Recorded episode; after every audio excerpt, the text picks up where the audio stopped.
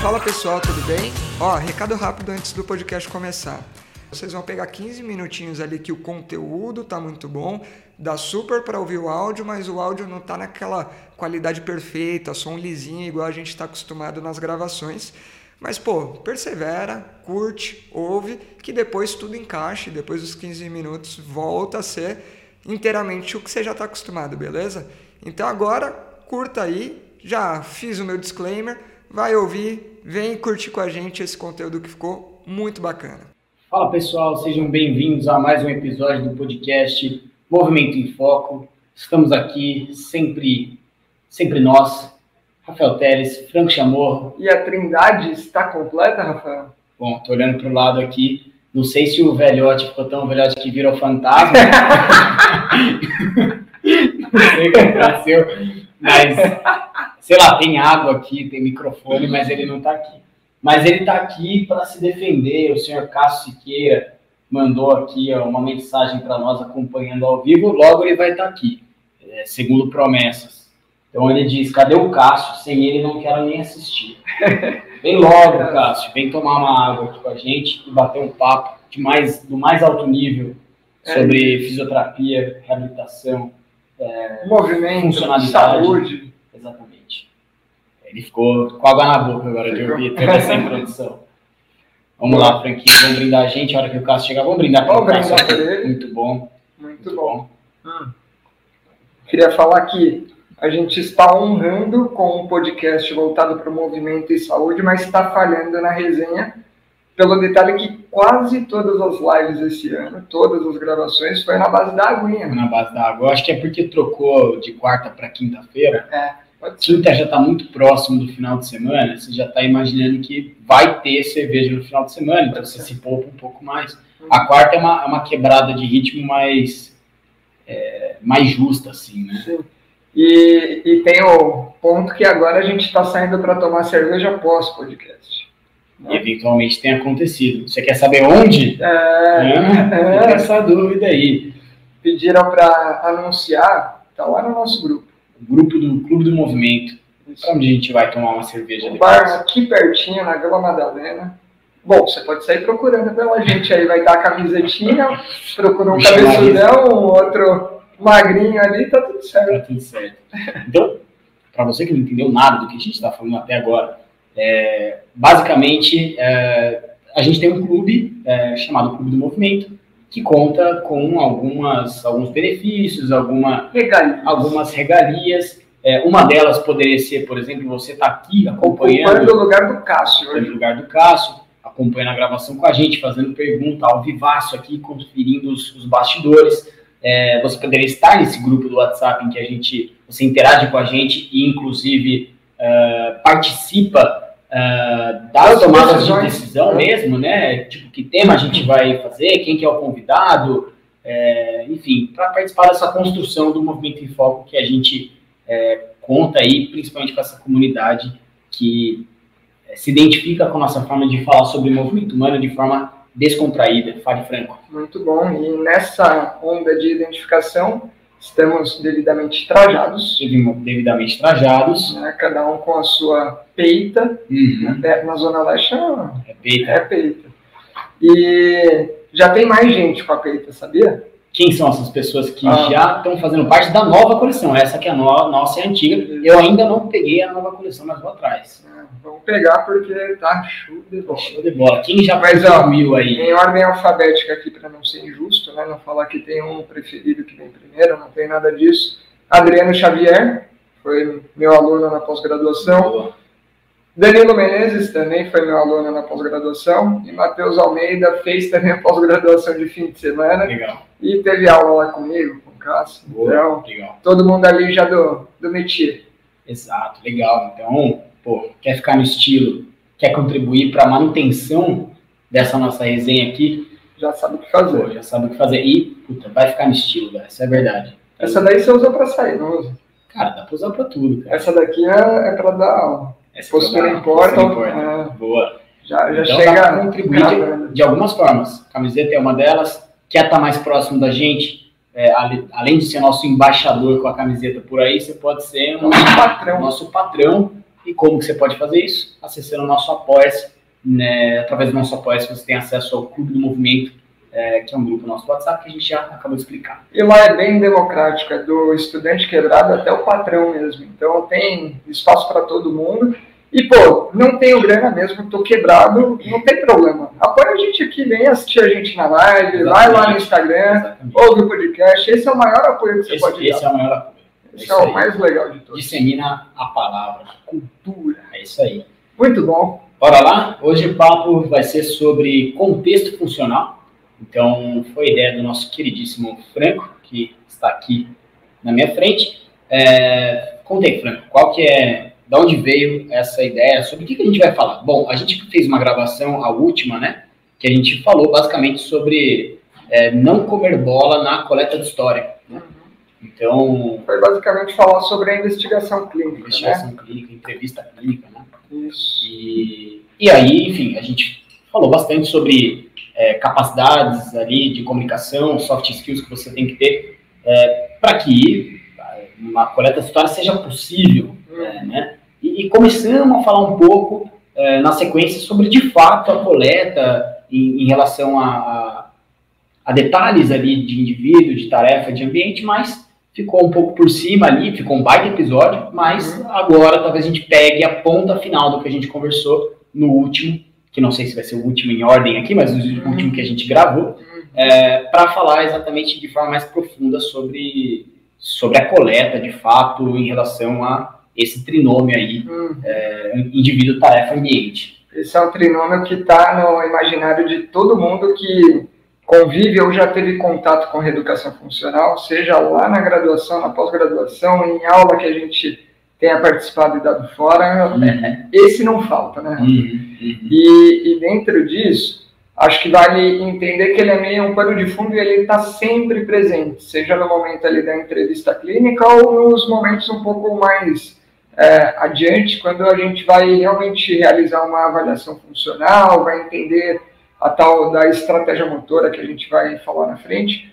Mas ele é bem importante porque é nesse contexto funcional, que ele é a intersecção desses três elementos, né, indivíduo, tarefa e ambiente, que a gente vai acabar falando e destrinchando cada um deles aqui, é que a gente consegue entender o que é a especificidade de executar uma determinada tarefa em um determinado ambiente. Então, o que, que essas pequenas mudanças que podem ter em cada um desses é, pontos pode gerar ali como resultado final do movimento observado, né? Uhum. Que já deixando claro esse movimento observado, né? Aquilo que a gente analisa no final das contas, depois a gente vai dar o um nome que é estratégia motora. Então, se eu não entendi bem qual é esse contexto funcional, talvez eu ponha a pessoa para reproduzir algo que não é compatível com aquilo que acontece na realidade. Acho que essa é a principal preocupação. Uhum, perfeito. Eu acho que, é, bom, a gente falou um pouquinho no, no episódio anterior sobre coleta de história de uma forma geral, né, mas agora adentrando, é, no final das contas, vamos relembrar um pouco o porquê que é, a gente deve dar prioridade, deve dar ênfase a uma boa coleta de história, né? No final das contas, retomando, é, a gente quer é, chegar a uma avaliação certeira, né, eficaz, é, e, e, a coleta de história é que vai é o que vai trazer isso para a gente, né? E, e, que história é essa? Bom, a gente está falando de um paciente com uma queixa, a gente está falando de uma história de uma queixa que pode ter tido uma origem recente, pode ter tido uma origem já há bastante tempo, então às vezes tem mais uma longa história a se contar. Camadas, tem né? camadas. é, então, é isso. Qual que é o objetivo no final das contas? A gente, ao final dessa conversa, saber o que avaliar. Né? É, então, muitas vezes, dentro das queixas que a gente acaba atendendo, a gente vai estar falando de queixas funcionais, Uh, e que portanto, tem relação com tarefas, né? Uhum. Tem relação com tarefas, seja tarefas do dia a dia, seja tarefas esportivas, é, e não necessariamente a gente está falando de queixas dolorosas, pode ser, mas pode ser queixas de dificuldade de execução de algum, é, de algum movimento no dia a dia. De incapacidade. De incapacidade, uhum. é, que mais? De, de repente, performance. De performance, não tem uma queixa por, é, por uma baixa performance, mas tem uma demanda, uma vem, vem por uma demanda de buscar mais performance. Também é, é uma queixa encontrada ali, principalmente para a gente do meio esportivo, né? Sim. É, e, e acho que dá para a gente tratar o problema desde entendendo que a gente tem uma queixa que, que é a demanda do paciente de busca por, pela solução dessa queixa, e quando a gente vai resolver essa queixa, a gente vai tentar entender como que ela se desenrolou. Uhum. Então, a gente já tem a necessidade de investigar nesse, nesse processo meio de detetive ali, nesses aspectos. Só um adicional até, às vezes a queixa, né, é a queixa que a gente já retoma, né? Tava começando a se construir, construir a linha agora, né? Mas só retomando das queixas, né? A gente falou de queixa dolorosa, queixa de performance, pode ter a queixa que não é do paciente, a queixa, vamos para um outro caminho agora, mas para um outro público, queixa do, é, do familiar que acompanha esse paciente. Do familiar, do cuidador. Do cuidador. É. Então, enfim, vamos nessa. Segue a linha que estava começando. Uhum. E aí a gente pode seguir dessa linha de entender, entender que tem esse, essa pessoa com uma queixa, que ele quer uma solução para essa queixa, e a gente ali como um facilitador, alguém que está junto com é, conhecimentos, ferramentas que essa pessoa não tem, a gente está naquele papel meio de investigar como que eu posso ajudar essa pessoa. Uhum. E aí a gente começa a coletar o que é a tal da história da queixa e passa a ser bem importante nesse momento entender essas nuances do indivíduo, da tarefa e do ambiente, como essa queixa foi temporalmente se construindo até chegar no dia de hoje, né? Uhum. Vamos supor que a avaliação seja hoje. Uhum. uhum. Perfeito.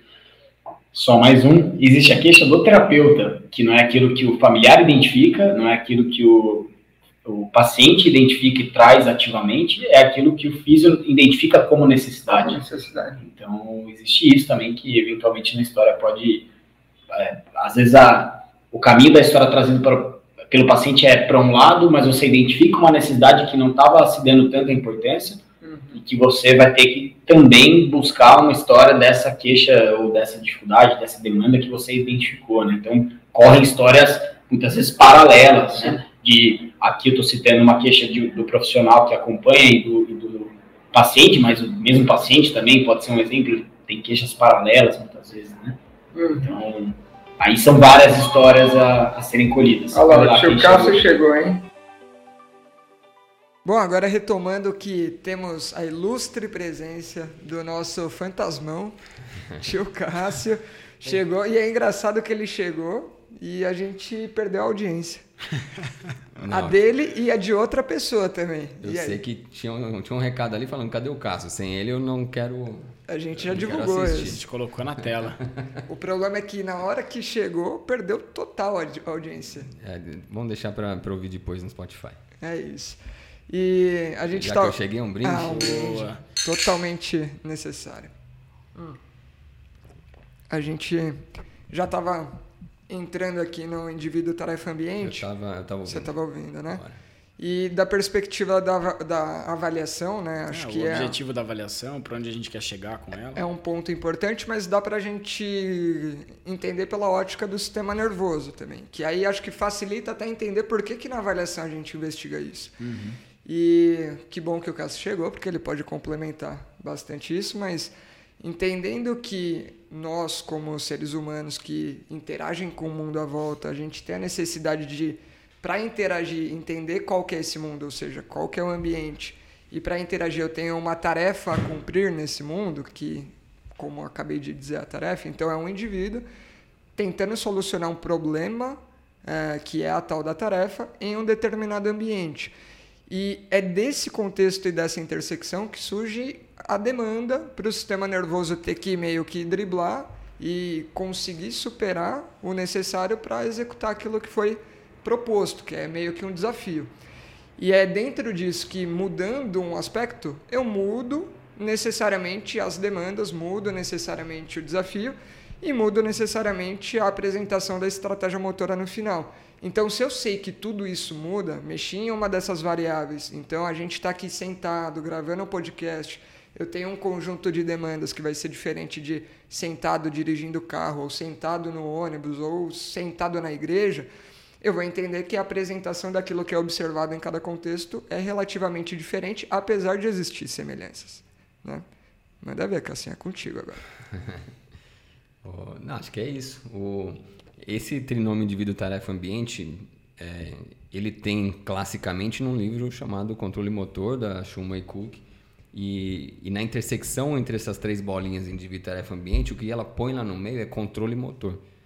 É, mas a gente pode colocar que é o comportamento, que é, é a, a, ação humana. E então qualquer coisa que a gente como humano for fazer, vai, acho que é, quem bolou esse diagrama foi muito feliz. Assim, eu fico pensando, será que tem alguma coisa que não seja indivíduo, tarefa, ambiente que possa entrar? Não. Não, não chego nisso. E quando alguém pensar, ah, mas no social, ambiente, né, você falou, estamos aqui entre nós dois e tem gente ouvindo é, em casa. O ambiente comporta ambiente. outras pessoas, né? É. Dentro do, da uhum. esfera ambiente. Uhum. E dentro da esfera ambiente não é só a existência de uma outra pessoa, é o que essa outra pessoa está provocando nesse ambiente? É pressão? É o seu chefe que está ali olhando você trabalhar? Uhum. Ou a, a, namorada? Então, tipo, é, a, a, o fato de ter outras pessoas, de ter um meio social, aquilo está modificando o ambiente. E um ambiente Esse, até. E, e, ambientes diferentes, às vezes, para uma mesma pessoa já muda tudo. Uhum. Por mais que a tarefa seja a mesma. Então, vamos supor, tenho que falar para vocês um texto. Uma coisa é eu estar tá na frente de vocês dois. Outra coisa é eu passar esse mesmo texto na frente de uma sala cheia com o professor. Outra coisa é, puta, quem está me ouvindo? Então, para cada uma dessas coisas, por mais que a tarefa seja a mesma, o indivíduo seja o mesmo, cara, mudanças sutis. Uhum. Só de mudar quem é o possível receptor já muda o como que eu vou enfrentar aquela situação. E a consequência é a forma mesmo, né? Uhum. O, a estratégia mudar. É. Quando comecei a dar aula, ah, vamos compartilhar, né? Vai lá, vai lá. Uh, primeira aula que eu fui dar na vida, assim, que era um curso... Era um curso de extensão desses meio de liga, assim, que, que é baratinho e tal. E a, a Clarice, que é minha chefe, que tem, a gente tem um episódio com ela, vamos lá ouvir. É, ela me pôs para dar aula, cara, eu era cru demais, cru demais. E época de. Não existia PowerPoint, época de transparência. Aí tô eu lá. E, e o tema do, do, do curso era atualizações em cinesiologia, alguma coisa assim. E, cara, eu mal sabia cinesiologia defasada, quanto mais atualizada. Aí, cara, entrei para dar aula, tô lá esperando para dar aula, nervoso, nervoso. Aí chega, eu ia dar aula de ombro e cotovelo. Chega a professora que me deu aula de ombro na, na especialização. No que ela chega, ela fala: Quem vai dar aula de ombro? Cássio Siqueira. Quem é esse? Aí olhou assim, meio. entrou. Eu falei: Fudeu, cara, fudeu muito, muito, muito. E, cara, esse foi o ambiente, acho que mais hostil. hostil, cara. Como eu tremia, como eu gaguejava, como eu tentava tomar água para ver se se parava, cara, a água chacoalhava e eu não tinha controle de glote para deglutir a água. Cara, foi pânico, pânico. E, e é engraçado, né? Porque depois, hoje, o ambiente de sala de aula, para mim, é, não é nem que, que, não, que deixou de ser desafiador, ele virou gostoso. Tipo, uhum. você pega uma aula cheia e fala, nossa, que tesão. Mas o que mudou é que o Cássio não é mais o mesmo, né? O Cássio não é mais o mesmo. É, uma das coisas que mudou, né? E experiência na tarefa, tarefa, Sim. tarefa, tarefa, tarefa. Uhum. Aí vai ficando fácil. Pô, legal essa história. Todo mundo tem, tem algumas versões dessa. Cara, não, essa daí é, é o foda, assim. É porque tava, tava ruim. Tava ruim, ruim, ruim. e aí piorou com a pressão, e, né? E tinha uns alunos assistindo que, que era ainda minha galera, assim, porque eu, eu era muito novo quando eu comecei. E, então eu me formei, fiz, um, fiz duas especializações e, e aí já comecei a. Já entrei no meio acadêmico ali. Então tinha gente assistindo que era meu amigo de faculdade. E a galera tava lá na, na simpatia, assim, né? Pô, não, o Cássio é bom, vamos lá, vamos ouvir. E, cara, no meio eu comecei a ouvir, coitado. cara, não tem nada pior do que ser coitado. Tipo. mano, era, ia ser melhor se tivessem falado que bosta, mas coitado é foda. Ai, muito bom, velho. Vamos voltar para o assunto. Vamos voltar. Mas, pô, história interessante, Sim, porque interessante é isso, mostra o, a influência do ambiente de pressão sobre a estratégia Sim. motora de uma isso vara que eu verde. Ia falar. Descreve mais sua estratégia motora no ambiente ali. Cara, não, tem isso de. Vamos pensar, qual era a tarefa que eu estava fazendo? Eu estava tentando comunicar uma palestra ali, é, num ambiente completamente hostil para mim naquele momento. É, uma tarefa que era novidade para mim, não era acostumada a dar aula. E aí tentando comunicar, a cabeça raciocinando o que, que eu iria falar, lembrando do, daquilo que eu tinha estudado, é, só que com pânico e o viés atencional nos comentários em paralelo. Nossa, e dando branco, e aí dava branco, eu não sabia sair da situação. E, cara, vou aliviar essa pressão, tomar água. Cara, tomar água, pegar o copo, levar o copo na boca, engolir. Cara, foi difícil, tipo, precisão, foi pro espaço, estabilidade da mão, tremia, feito vara verde. Levar a mão na boca deu trabalho, assim, tive que acertar a boca. Aí no que eu fiz, o um movimento de. Ainda deu uma babadinha. É, não. não babei, mas assim, tava difícil controlar a água entrar na boca e engolir. E ali eu falei, fudeu, será que eu finjo demência, finjo loucura e saio correndo? Foi a, a, água mais espessa que você tomou, né? Nossa né? senhora, era um chantilly. Muito bom, cara. Mas é isso, né? Puta história. E aí, não tem como fugir de indivíduo, tarefa, ambiente nisso. Não tem. Né? Não tem. Não tem.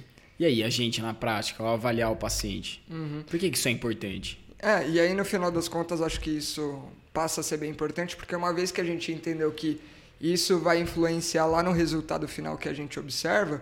Se eu não montar esse contexto funcional preservando aquilo que é mais relevante, eu vou perder informação que pode me levar para uma conclusão errada depois. Né? Uhum. Então, esse é um ponto crucial, uhum. que talvez seja o ponto que a gente não destrinchou no episódio Isso. sobre entrevista clínica. Né? Uhum. E, cara, quando a gente fala indivíduo, Vamos começar a dar uma segmentada nas Pode, esferas? É, ia entrar nisso, podemos? Vamos, embora. Claro que podemos. O... Quando a gente fala indivíduo, isso é engraçado. Você, você pergunta quem é o indivíduo? Quem é seu paciente? Ah, José, 55 anos, anos, obeso. É, obeso, profissão. Uh, quando tem uma, um checklistzinho ali, uma ficha de avaliação, natural de São Paulo, procedente de não sei da onde, uh, casado, dois filhos. Aí, esse é o indivíduo. Se, se eu perguntar aqui, Franco, quem é você? Uhum. Quem é você? Porra, quem sou? Essa é a pergunta, pergunta... mais difícil que você pode fazer para uma pessoa, né? Filosófica, né? Aquela. Platão é. Tava tentando responder essa merda. Porra, eu vou tentar responder aqui de bate-pronto. Acho que é, essa é uma pergunta que depende do contexto. Nesse uhum. contexto, eu sou franco, amigo de vocês, fisioterapeuta, um cara apaixonado por movimento e que curte demais bater um papo sobre tudo isso que a gente está falando. Mas o Franco não é só isso. O Franco também é casado com a Ana, é filho de Mauro e Maria Luísa, irmão do Felipe. Também tem esses papéis que, cara, uhum. Não vale a pena contar nesse contexto. Então acho que é, é difícil, né? Quem, quem é o Franco? É, é, um cara que se locomove de bike, é um cara que é entusiasta da, é, da, da, economia compartilhada, é um cara que é, que é trabalhador, é o cara que caiu da bike. É, tudo isso mais um é, pouco. Jogava futebol. Gosta de esporte. Gosta de esporte, um pouquinho de samba. Gosto de samba, um pouquinho não, gosto bastante de tô samba. zoando, falei zoando. Né? Ah, desculpa, tô, tô mal de pegar piada. É ruim de piada. e, então, cara, dá para aprofundar em qualquer direção que, que você quiser. É, qual é a direção que vale a pena aprofundar? Isso. Exatamente. Exatamente. E, e aí a tendência, quando se fala em indivíduo, tarefa, ambiente, é, é ser raso. É, é, ser essa coisa assim, nome, idade, profissão, sexo e... Esporte que pratica. Esporte, no esporte. No isso, esporte, é. Né? E diagnóstico médico. Uhum. Entra ali também. Então, o cara tem hernia de disco. Uhum. E, e aí, quando a gente está coletando a nossa história, é além. Tem informação que a gente é, pergunta ativamente, tem informação que a gente está captando sem perguntar. Então a gente está olhando você contou no, no, episódio da semana passada o paciente que foi difícil pra caramba de, uhum. de você coletar a história. Pô, ali você já viu o contato visual, uhum. então o cara não estava olhando para você, uhum. é, o, o, o, jeito dele falar, monossilábico. Uhum. É, então tem um, tem um monte de coisa que. Aí daqui a pouco você descobriu que ele fazia triatlo. É triatlo, né? Triatlo. Uhum. E, e aí teve uma, uma entrada, mas quando você descobriu que ele fez, foi para uma balada, que é aí que. Se soltou. Se, que se soltou. Então, é, tem um cara executivo, triatleta, você acha que esse é o cara. Daqui a uhum. pouco não, ele é baladeiro. Uhum. E é na balada que você uhum. se, se conectou com ele. Uhum. Então, é, indivíduo é, é, bem profundo. É engraçado, porque hoje em dia, com, a, com essa maturidade, numa passagem de caso, ia ser mais ou menos, ó, é fulano de tal, ele veio com encaminhamento de tal médico por uma queixa que foi diagnosticada lá uma hernia de disco, estão considerando uma cirurgia esse cara, ele, eu recebi ele na avaliação, o cara bem cismado, o cara ficou rígido o tempo todo, mal olhava para mim, respondia é. as coisas bem direto, assim, e ele tava com uma cara de quem não estava confiando nas coisas, e foi muito difícil conseguir ali uhum. um caminho com ele, até que, quando falei de triatlon, surgiu alguma coisa, e depois ele foi se soltar quando ele foi contar como a queixa começou, que foi lá no tal do Burning Man. Porra, é outra coisa, né? Uhum. Então, na, na... E eu nem perguntei se ele é pai de não sei quem.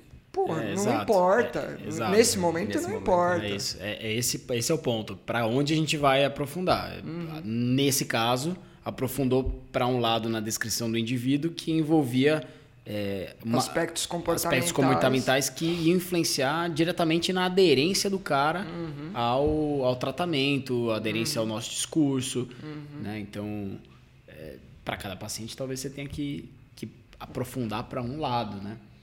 É isso mesmo. E, e, aí, já fazendo um paralelo, é, essas são a, esses são os desafios que a gente tem numa coleta de, de história, porque essa informação não está pronta. Mesmo com uma passagem de, de caso dessa que o Franco me passou, ela não caso, solucionou nada. Ainda. E, e, e, essa continua sendo uma visão parcial desse cara. Uhum. Quando eu for conversar com ele, de repente chega outro cara. Você já conquistou ele com Bunny Man, ele vai chegar diferente, já está menos sisudo, e aí ele vai me abrir uhum. caminho para chegar em outros pontos. Uhum. Mas por que, que é importante isso? Porque o sistema nervoso está levando tudo isso em consideração. Então, a, a todo momento, o sistema tem uma leitura de quem sou eu. É, esse quem sou eu envolve self, né, aquela coisa mais primitiva do, é, do eu. É, então, características mesmo próprias minhas. É, mas envolve minha história de vida, envolve meu, minha história em relacionamentos. Então, se eu já fui na físio outras vezes e, e não gostei do, do resultado, próxima vez que eu for no físio, isso vai ter um efeito. É, o, o, sistema vai entender a cada momento o, o seu status fisiológico. Uhum. Então, você está tá com açúcar no sangue ou está hipoglicêmico? Como está a sua pressão arterial? É, como é que está... Você está inteiro ou está esgotado de um dia de trabalho? Está né? cansado, está estressado, está uhum. é, tá com a bexiga cheia, tá, não foi no banheiro o dia inteiro, está cheio de gases. Uhum. É, tipo, ele está vendo o tempo inteiro o que está acontecendo como é que está o grau de tensão dos seus músculos, como que está a posição articular.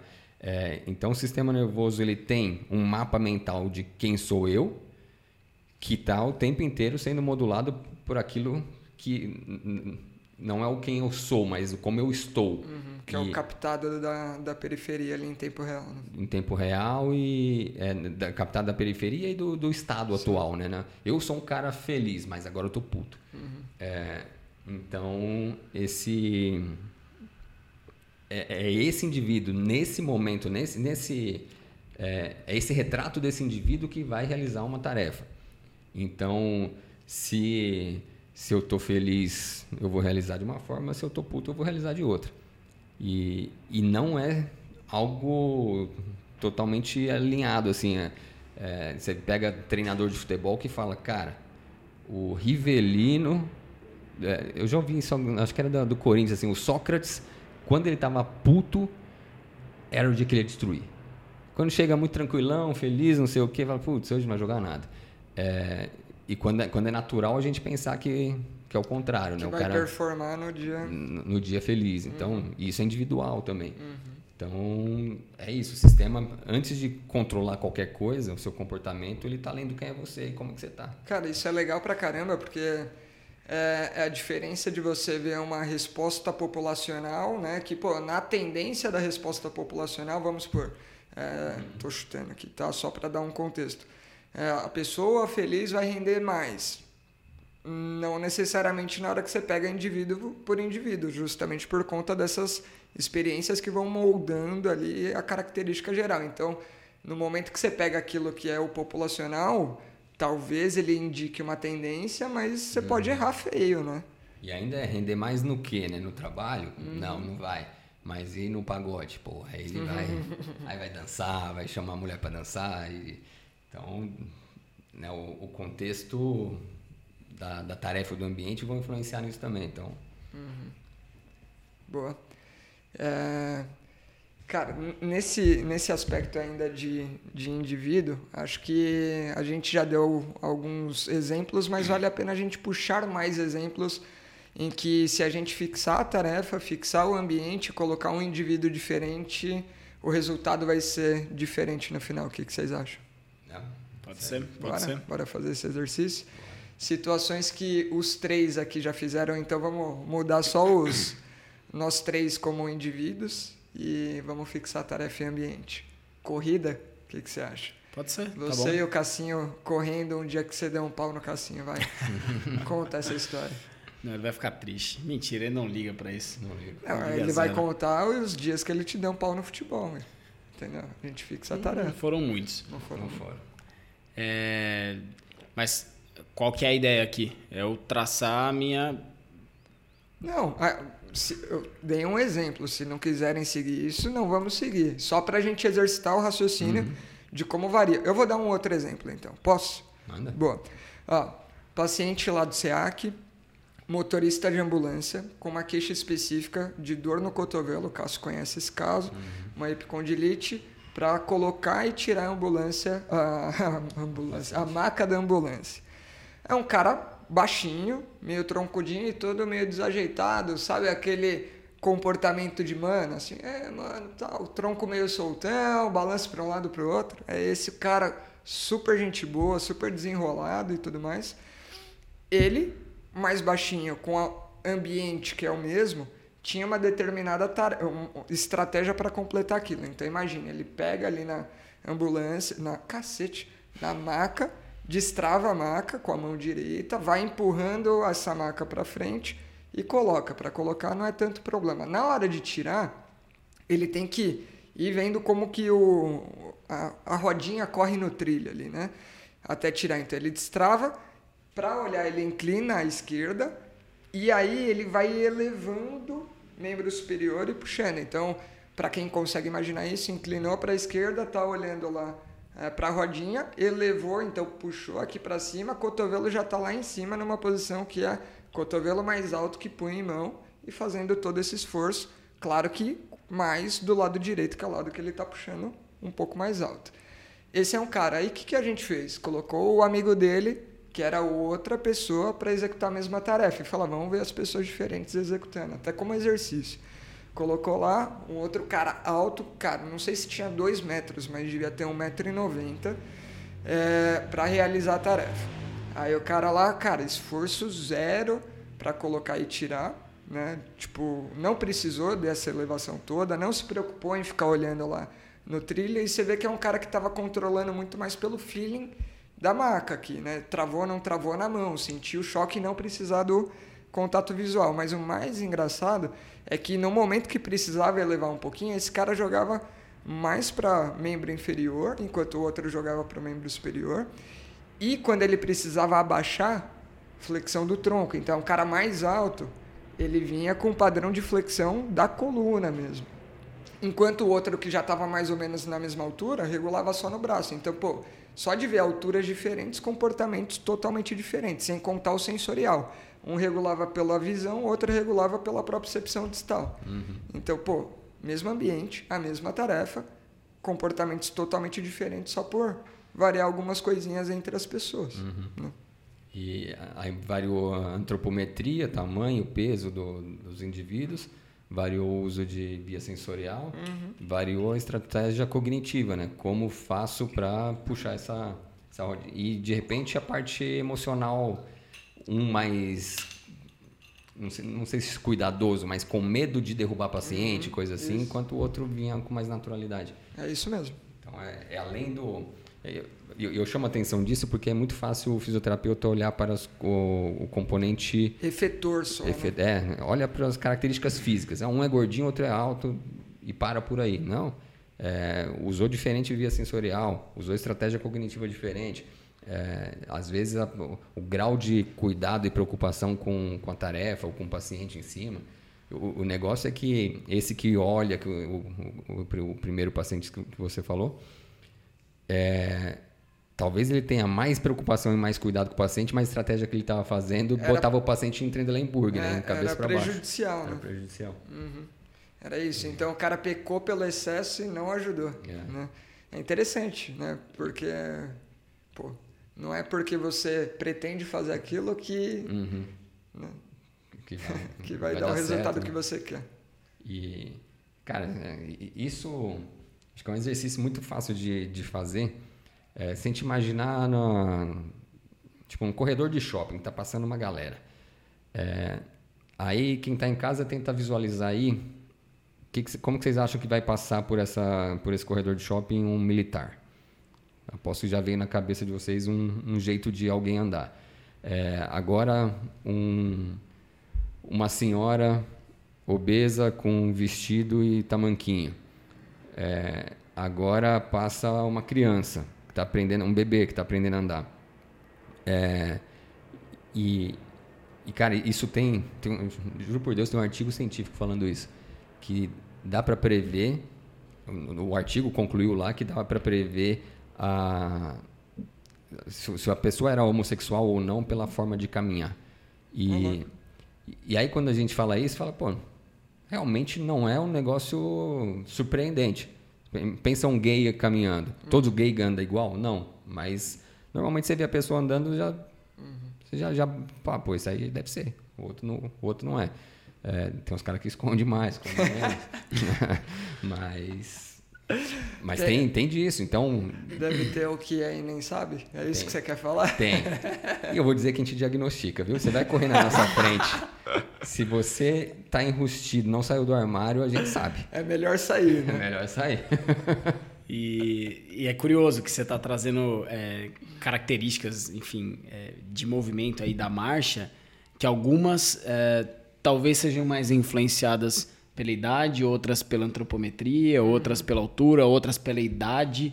É, falei da idade já. É que eu tava pensando primeiro na mais velha, depois na criança. Na sexualidade, não. É, E aí- sexualidade. É, al- então algumas coisas um Gênero, pouco, né? é, algumas Sim, coisas um pouco mais físicas e outras até mais, vamos dizer assim, talvez construídas enquanto um, um estereótipo cultural, Uhum. né, de é, do, o- homo- do homossexual que anda com mais homossexuais amigos ali e tem uma forma de, de trato, de, de comportamento motor, né, que se é, O exemplo- passa, né? O paciente que o Franco falou, é, pô, um cara meio humano, que anda assim, então imagina o... Influência cultural. É, né? o, o cara é do hip hop, como é que ele vai andar? O, cara, o cara é do pagode. A gente consegue diferenciar quem é do pagode, quem é do hip hop pelo jeito de andar, quem é do futebol e quem é do vôlei. É isso, é, isso.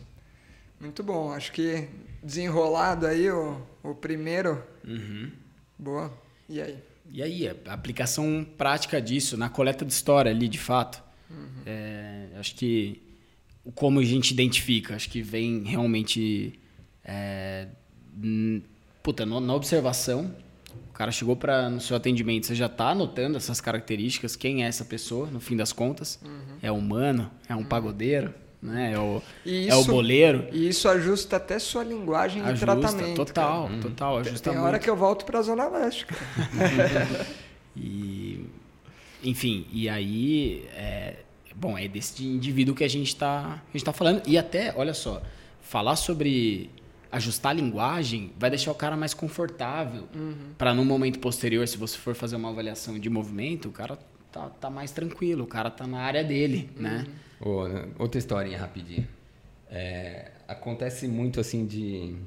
Né, a minha chefe é diretora do, do, do hospital, é professora titular do, da faculdade de medicina lá, da, da Físio. Então ela vai em reunião de congregação, essas coisas, e tem alguém com dor nas costas, dor no ombro, cola nela, que é da Físio.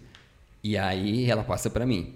Então já atendi diretor de faculdade, diretor do hospital, é, essa galera conheço tudo.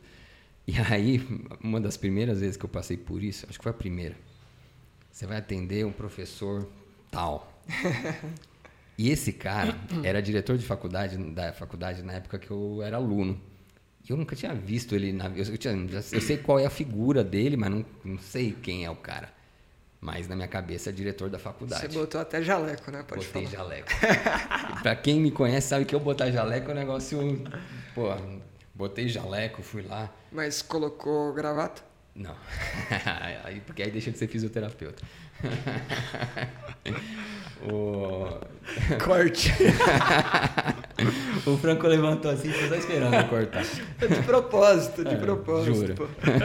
Corte significa o quê? Não, corte para deixar, deixar, gente divulgar, pô. Vai pro Instagram. Vai pro Instagram. o... Aí, cara, ajustei a linguagem, né? Oi, professor, tudo bem? E aí?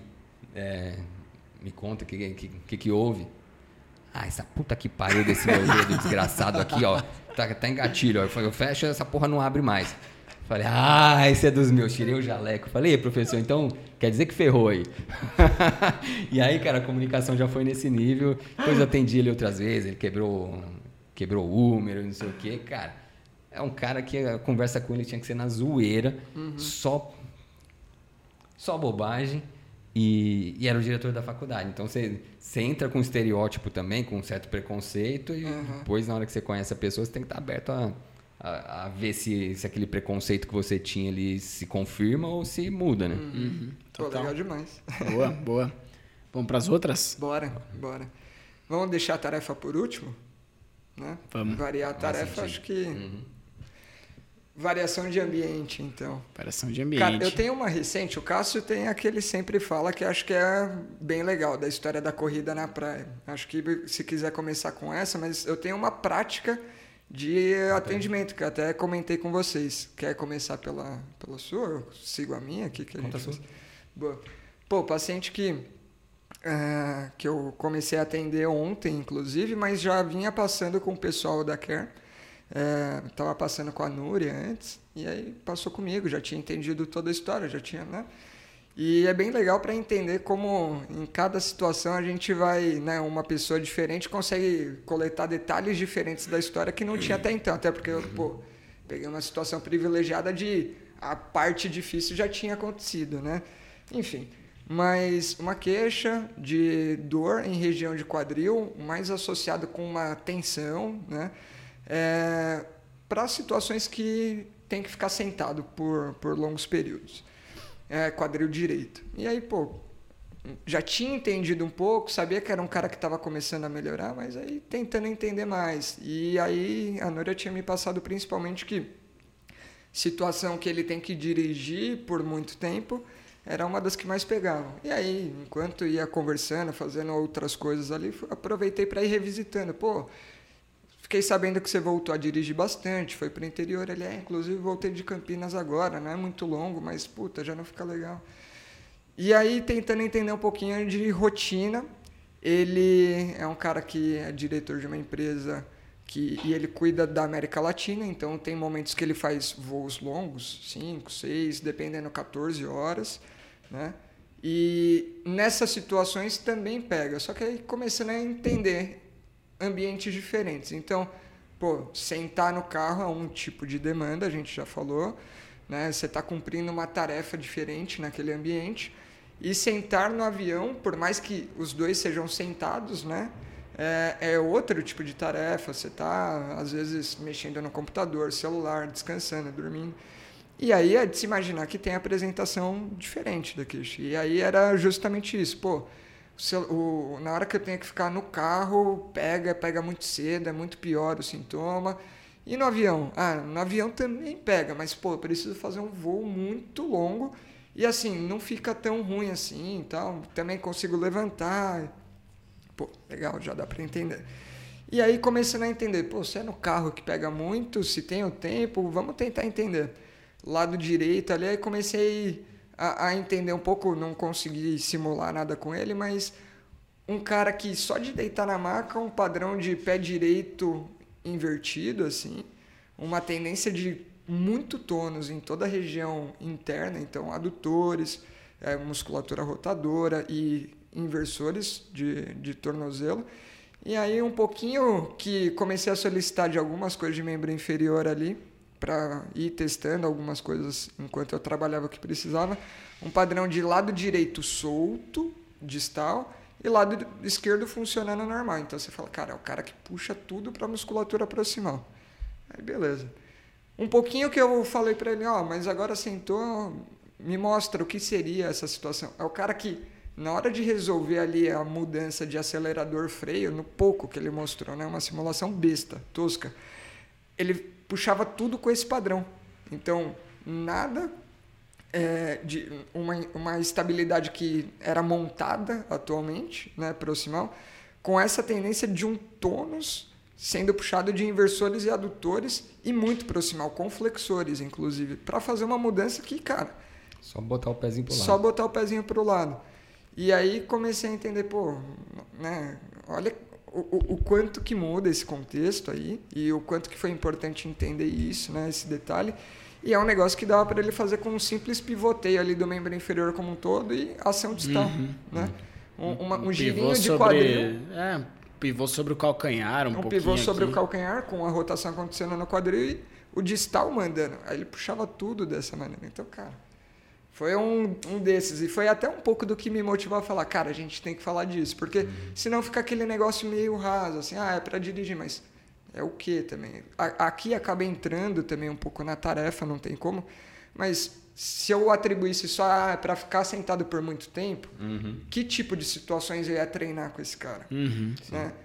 Então acho que muda muito o curso. E que é algo corriqueiro na FIS, assim, ah, tem dor para quê? Para ficar sentado. Quando fica sentado muito tempo. Ou quando fica em pé muito tempo. Pera aí, mas o que é ficar muito, em pé muito tempo com esse cara? Quando que você fica, né? Pra, uhum. Quando que eu fico em pé muito tempo? Atualmente, com a Luísa no colo. Botando aí, ela aí a gente já tá indo pra tarefa, não tem é, como. Não tem como. não tem como. Vai ter intersecção pra caramba. É. Mas eu, eu, hoje estou no dia de contar a história. Vai. Oh, peguei, não estava acostumado muito com, com público diretor de empresa, né? De, de América Latina. Tava, né, os pacientes que atendiam do SUS, ali HC. Aí, uma paciente com uma dor lombar, quando ficava muito tempo sentada e ela ia fazer uma viagem para a Europa. E, e eu preocupado, né, cara? Ela, ela melhorou um pouco, mas tá com dor ainda. Ela vai pegar uma viagem de 14 horas, um voo de 14 horas, vai ferrar. Aí eu dei umas instruções para ela. Ela, o que, que eu faço na viagem? Eu dei umas instruções. Eu falei, no avião? Ah, não, avião é tranquilo. É, avião é tranquilo? É, eu vou deitada. Eu pensando, cara, vai deitada? Vai deitar no... Eu imaginando a mulher deitar no corredor, né? Que vai deitar onde? Ah, é, é clássico executiva, filhão. Aí, por que, que não dói no avião? Porque vai deitado. Sim. É um indivíduo diferente que automaticamente mudou o ambiente. Mudou o ambiente. Boa essa daí, porra. Cara, sobre, sobre ambiente, não dá pra gente talvez deixar de falar sobre, enfim, vem na cabeça, puta, ergonomia de trabalho, assim, Sim. né? É, que é aquela coisa em que o, o a tarefa, a, a, o padrão de movimento escolhido, a estratégia escolhida pelo sistema pode sofrer uma baita influência da disposição das coisas do, do trabalho de escritório, né? Classicamente. Então, uhum. puta, altura de monitor, é, e aí entra, não tem como, intersecção com o indivíduo. Um cara mais alto, a altura vai ser diferente. Uhum. O cara mais alto, como o Franco trouxe o exemplo da, da ambulância. Da ambulância se o monitor estiver muito baixo, ele talvez tenda a essa estratégia de, de flexão de tronco um pouco. Uhum. É, só para citar uma das milhões possíveis. Altura né? de mesa, apoio de pé, motor é, monitor. É. E, e, falando sobre isso de, de, ergonomia, né? Porque a ergonomia é isso, né? Você observar o que do ambiente interfere, interfere na, na tarefa, na, na postura e você modificar o ambiente. É, então, talvez até a nossa, entre aspas, crítica à ergonomia clássica seja de olhar só para isso. Né? A gente vai ter que olhar esse trinômio. E eu lembro muito, quando ainda estava no, no, na Care do Ibira, quando comecei lá atrás, é, na padoquinha do lado, acho que talvez Puta, todo mundo tenha visto o chapeiro. Uhum. Cara, o chapeiro numa chapa, juro, alta, cara, alta. Oh. E ele não era tão alto, e era alta assim, pra, mesmo para alguém com uma estatura de média para alta, já era uma chapa alta. E ele não tinha nenhum outro apoio de para subir num degrauzinho, alguma coisa assim. E a estratégia, obviamente, é na chapa era toda aqui. Ele quase não enxergava o que ele estava fazendo. Uhum. Você vê também o nível de habilidade do, do rapaz, que nem estava enxergando muito o que estava fazendo. Pegava os pedidos aqui. Parecia um. Sabe personagem de desenho? Mas você imagina isso. Então, cara. Uma caricatura, assim, o cara aqui, ó. Cara, pegando as coisas. Lembra aquele desenho é, da Corrida Maluca? Não tem uma família que é um monte de. É, Cara, tipo o Al Capone lá, qual é o nome? Uhum. Mafioso. Qual sim, que é o nome sim. daquilo? Não lembro, não lembro, mas. Ele parece um personagem desses, cara. Atarracadinho, sabe? Assim, meio cara de mal-humorado, sisudo. É esse que você tá falando, eu tenho certeza. É, é. E, a chapa, ela já tem uma elevação que não é só dela. Ela tá colocada em um balcãozão meio é, alto. O cara é. fica realmente aqui. É. Uma é. puta elevação, né? Pra quem tá só no Spotify, o, o cara fica aqui significa cotovelo altão. Uhum. É, é, a chapa tá do... na altura do externo do cara, mais ou menos. Uhum. Né? Então, porra, não tem muito, muita outra maneira, né? E, e aí no, no, nosso meio mais de esporte tem o bike fit, né? Os uhum. caras, pô, tem que fazer bike fit. E aí arruma bike. Mas dentro de uma bike ajustada, você pode pedalar de milhares de formas diferentes. Então, eu acho que a, a crítica a tal da ergonomia é, é o, o ambiente influencia Sim, uhum. estamos falando isso. Determina? Não, em alguns casos vai determinar, em outros casos não, ele só influencia. Você, dentro desse ambiente você continua tendo muita redundância, você continua podendo cumprir essa mesma tarefa de, de diversas formas diferentes. Então, essa é fácil de imaginar. Põe o monitor na altura certa, o teclado na altura certa, tem apoio para o braço, apoio para o pé. Passou meia hora, o cara está sentado na derretido, na, derretido na lombar, pescoço, a cabeça apoiada no encosto da cadeira e pezão dobrado debaixo do, do banco. Então, uhum. é, o mobiliário não garante nada em termos de qualidade de execução, ele pode influenciar. É, ele coloca ali pressões e restrições, mas que uhum. dependendo de cada pessoa vai ter um efeito ou outro. Né? Isso é bem, bem legal de imaginar. E não, e só puxando talvez é, para a mesma pergunta que eu trouxe ao final de indivíduo, não sei se estamos no final de ambiente, mas como isso interfere na, na nossa avaliação, na nossa coleta de história com esse paciente, né? Então, um chapeiro, você vai avaliar um uhum. chapeiro de, de padaria. Pô, você está imaginando uma padaria em que, se você não perguntar, uhum. que, que considera a saúde do aparelho locomotor de seus colaboradores. Então você está imaginando uma chapa aqui e tal, não sei o que. Você vai simular algumas coisas. Se o paciente não falar, de repente ele sei lá, né? Uhum. Depende do grau de instrução desse paciente. Ele não vai falar para você que, puta, não é, não é bem que... isso aqui, né? E aí você está simulando algo que não é perto do, da sua realidade e você vai tirar as conclusões precipitadas. Precipitadas, Eu erradas. acho que esse é o, o maior erro, assim, porque todo mundo tem um imaginário sobre diversas coisas. E aí, às vezes, você deixa o seu imaginário tomar conta e aí você preenche com ele e, na verdade, ele não reproduz em grande parte, é, é mais comum ele não reproduzir do que reproduzir, porque tem várias nuances disso. Uhum. E, e aí é nesse momento que come bola. A gente falou em algum momento lá no outro episódio sobre não comer bola. Sim. E esse é o momento que, quando a gente despreza e deixa se preencher só com. Ah, aceita o superficial, puta, a chance de comer bola é grande. E aí a importância de falar, pô, vamos lá, exemplo clássico do corredor.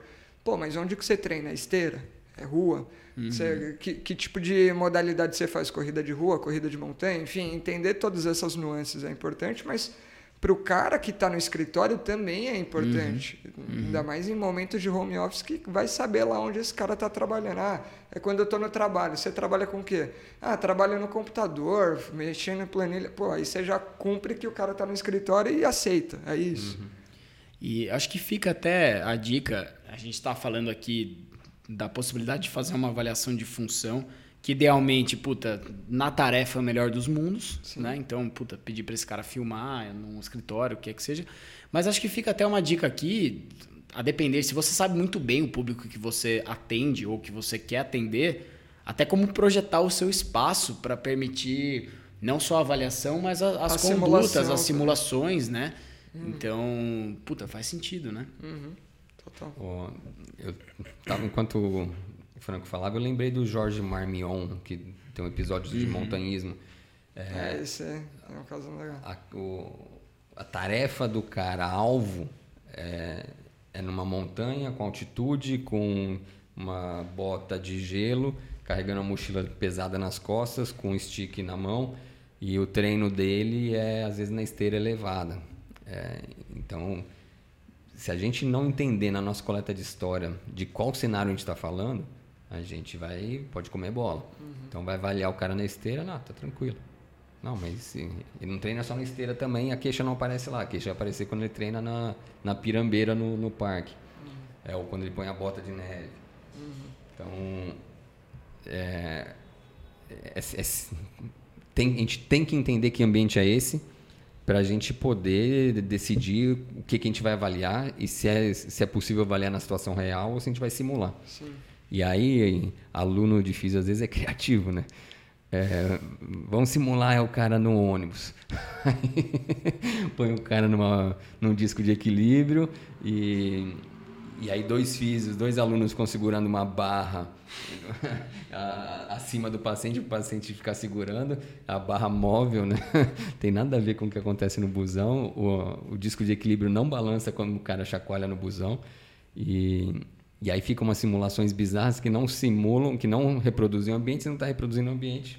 Ninguém garante que você está vendo a estratégia certa. Uma demanda completamente maior mesmo de, de equilíbrio. É. E aí você fala, pô, mas também tem dor porque fica aí todo desequilibrado, mas também, mas também você dificultou e muito a vida do é. cara, né? É, e até, pô, é, é coisa que acontece, dá para comer muita bola, né? É, acho que essa é a preocupação que tem que ter. O que, que eu faço, o que, que eu tenho que preservar. Acho que esse é um ponto também, né? Uhum. Não, é, não é porque é, a situação acontece em um determinado contexto funcional que só vale estar reproduzindo uhum. exatamente esse contexto funcional. É a história que vai entregar quais são os elementos ali que são fundamentais para ter a apresentação da queixa que a pessoa tem e, portanto, maior chance de apresentar a mesma estratégia motora. É... E aí, dentro disso, às vezes, puta, o, o, componente que importa aqui é tal, então vou preservar isso. O componente que importa é o atencional, vamos tentar uhum. colocar essa demanda atencional. E aí você vai sabendo que está perdendo informação, dando preferência para aquilo que é essencial e que vai garantir é, que tem a apresentação da queixa ou, pelo menos, da estratégia motora o mais aproximada possível, né? Uhum. Acho que uhum. esse é o... Eu acho que você falou uma, uns termos legais lá no começo. É, eu falo bastante coisa legal às vezes. De vez em quando você acerta.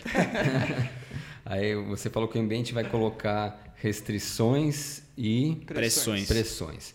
É, o termo restrições é um termo que faz muito sentido com a literatura de controle motor. Então a gente vai ver no inglês é restraints ou constraints. Uhum. É, e, e, isso, quando você olha para o controle motor, do ponto de vista, o que, que o sistema musculoesquelético permite?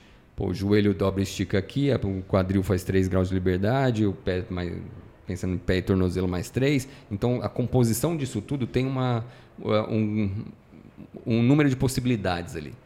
Se você botou um salto alto, você criou uma uma restrição. Agora o tornozelo já está numa posição que ele não, não já, já começa previamente estendido. Então a partir daí mudou. Agora você tem uma constrição, uma restrição que a, as possibilidades do sistema mudaram. E, e o ambiente é isso. Se você está num ambiente com com monitor baixo, pô, aquilo vai te obrigar para você olhar para o monitor, você vai ter que olhar para baixo. Então aquilo cria uma uma, uma restrição ali ao seu, à sua mobilidade que vai, aquilo vai importar. Então, na hora da coleta, da coleta de história, e não é só coleta de história. Aí entra a perspicácia e experiência do, do profissional também. É, tanto para perguntar essas coisas, quanto para sacar aquilo que é importante mesmo. É, então, entendendo um pouco da demanda biomecânica que o ambiente pode oferecer, você vai saber, putz, para simular uma pessoa lavando louça, eu tenho que ter um aparato que simule a pia, que seja fixo. Se eu botar um carrinho, é, eu não sei se a pessoa não vai encostar a barriga nesse carrinho porque o carrinho anda ou se porque ela lava a louça sem encostar a barriga na pia. Uhum. É, então eu já sei que eu não posso simular uma pia com, com um carrinho, eu tenho que simular com algo uhum. é, fixo. Né? Ou colo o carrinho na parede. Ou colo o carrinho na parede. É, então, coisas assim que é ter perguntado, e a gente parte sempre do princípio, ó, não assuma coisas, é, confira. Né? Então pergunta, vai, vai certificar se é aquilo mesmo. E a partir daí, do que você perguntou e do, do conhecimento da, da tarefa e do, do, do, que do ambiente vai interferir na tarefa, você consegue é, ajustar melhor a sua avaliação. Boa. E aí, partiu para. Partiu para indivíduo? Não. Para tarefa. para tarefa, perdão. Tarefa. O indivíduo está meio confuso. Partiu para a tarefa. E aí? Bom, a tarefa acho que é o mais fácil de todos, né? É, mas não é. Então conta. Vai, você tá polêmico. Ele tá cheio das histórias. Não, é porque assim, é, pô, a tarefa é jogar boliche ou jogar vôlei. Pô, né? Então, muda a sua forma de executar. Se você está jogando boliche ou está jogando vôlei, duh. é, mas agora. Já vi pessoas jogando boliche que parecem Parece jogar vôlei. Sabe que, que arremessa a bola de boliche no, no, no meio da. Ela dá um salto. É, boa. E. Então aí é óbvio, né? Pô, mas aí vamos pensar na tarefa caminhada. Então aí hum. tem um monte. É, laboratório de marcha, análise da marcha. Meu amigo, que marcha você está falando? Aí andar no momento de lazer, no shopping, olhando vitrine, você está andando. Mas que, que marcha é essa? Que, que tarefa é essa que você está fazendo? Aí a outra pessoa está. Oh, vamos pegar a mesma pessoa. É, acordou seis da manhã, foi fazer caminhada. Ela está lá para gastar caloria, está querendo fazer. Então é uma outra outra marcha. É, aí essa pessoa vai para uma vai passar num lugar que ela está sendo observada. É, vai, passarela. Ela vai desfilar ali na passarela, está caminhando, mas é outra tarefa. O uhum. uh, que mais? Está caminhando para levar o filho na escola, segurando a mão, a mão da criança. Então, é, Você está caminhando achando que tem alguém te seguindo. É. É outra. Outra história. Então, o, o fisioterapeuta tende a simplificar, a ser simplista nessa parte, também superficial. É, qual que é a tarefa? Ah, caminhada, é marcha. Uhum. Não, qual é a tarefa? É corrida. Uhum. Que corrida? Mas é a corrida do jogador de futebol, a corrida do, do maratonista, ou é a corrida do, do velocista, é, ou é do montanhista? É tiro, é fartlek, ou é o regenerativo, ou é o longo? Então, não é corrida. Que, que corrida é essa? O que está representando? Qual que é o objetivo? É, o que, que essa tarefa está significando para essa pessoa? É uma, é uma prova de fim de semana que ela está fazendo só para curtir com os amigos ou é a prova da vida? Uhum. Então, a mesma corrida, mesmo a questão da, da competição, mudou a tarefa se, uhum. se, se, for outro propósito. Pô, eu, eu curti muito o, o que você falou. E acabou me lembrando o, o, uma questão de comunicação mesmo, que acho que tem tudo a ver com o episódio de hoje e o, e o anterior, é, que é quando você falou sobre a gente assumir coisas. E fica muito mais fácil a gente assumir coisas, principalmente nessas tarefas mais genéricas, digamos uhum. assim, principalmente aquelas que puta, caminhada, ficar sentado, ficar em pé, que são tarefas que são meio pano de fundo, enquanto outras tarefas também acontecem, né? Uhum. E aí, é aquilo de novo, a tendência de parar na superficialidade e não entender o contexto funcional como um todo. E isso, claro que pode acontecer pelo lado do, do fisioterapeuta, mas é uma questão de comunicação também. E aí me fez lembrar uma questão de comunicação que é não dá para passar todas as informações. Então, como que a comunicação acontece entre pessoas, né? A gente sempre tem uma parte da informação que é eliminada automaticamente, né? Para eu dar é, preferência para aquilo que eu julgo ser, fun ser fundamental. Aí tem uma outra parte que é generalizada, então eu vou classificar tudo que é parecido meio com, com o mesmo termo, né? Então caminhada é tudo igual, mais ou menos isso. E, e distorção, então vou fazer adaptações para encaixar coisas que não são exatamente aquilo naquele pacote. E é nesse cama momento. De procrusto. É? É a cama de procrusto é? dança. É isso. E aí é nesse momento que, se eu sei que tem informação que está sendo eliminada, que você está generalizando e que você está encaixando coisa que não é necessariamente para estar tá enquadrado ali, que eu falo, pô, não, mas me conta mais e tudo mais. Mas se eu aceito que é isso mesmo, acabou. Aí acabou, eu vou parar no lugar errado.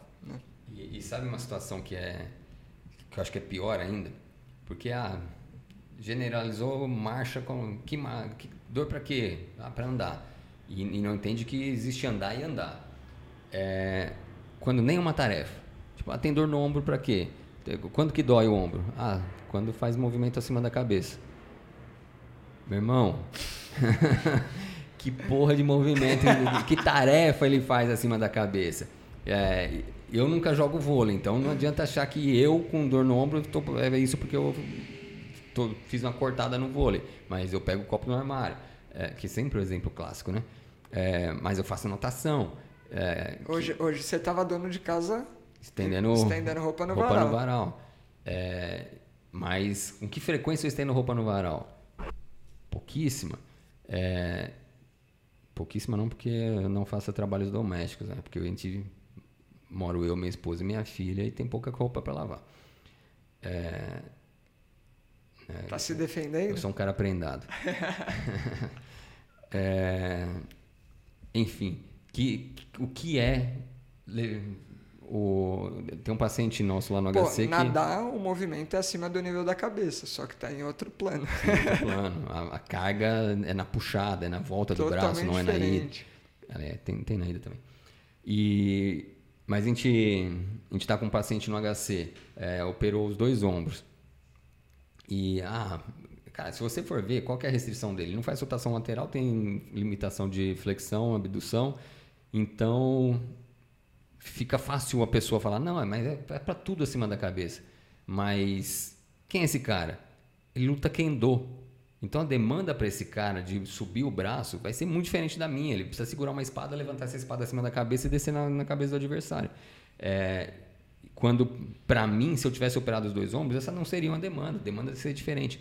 Então, é, é muito comum a pessoa achar que está pensando em tarefa, mas ela está pensando na estrutura, no, no segmento. A dói para levantar, para fazer flexão de ombro. Não, isso não é tarefa. E se você não está olhando para a tarefa, você vai comer bola existe a, você vai ficar tratando o ombro, ombro, ombro e não está entendendo por que esse cara usa esse ombro. Uhum.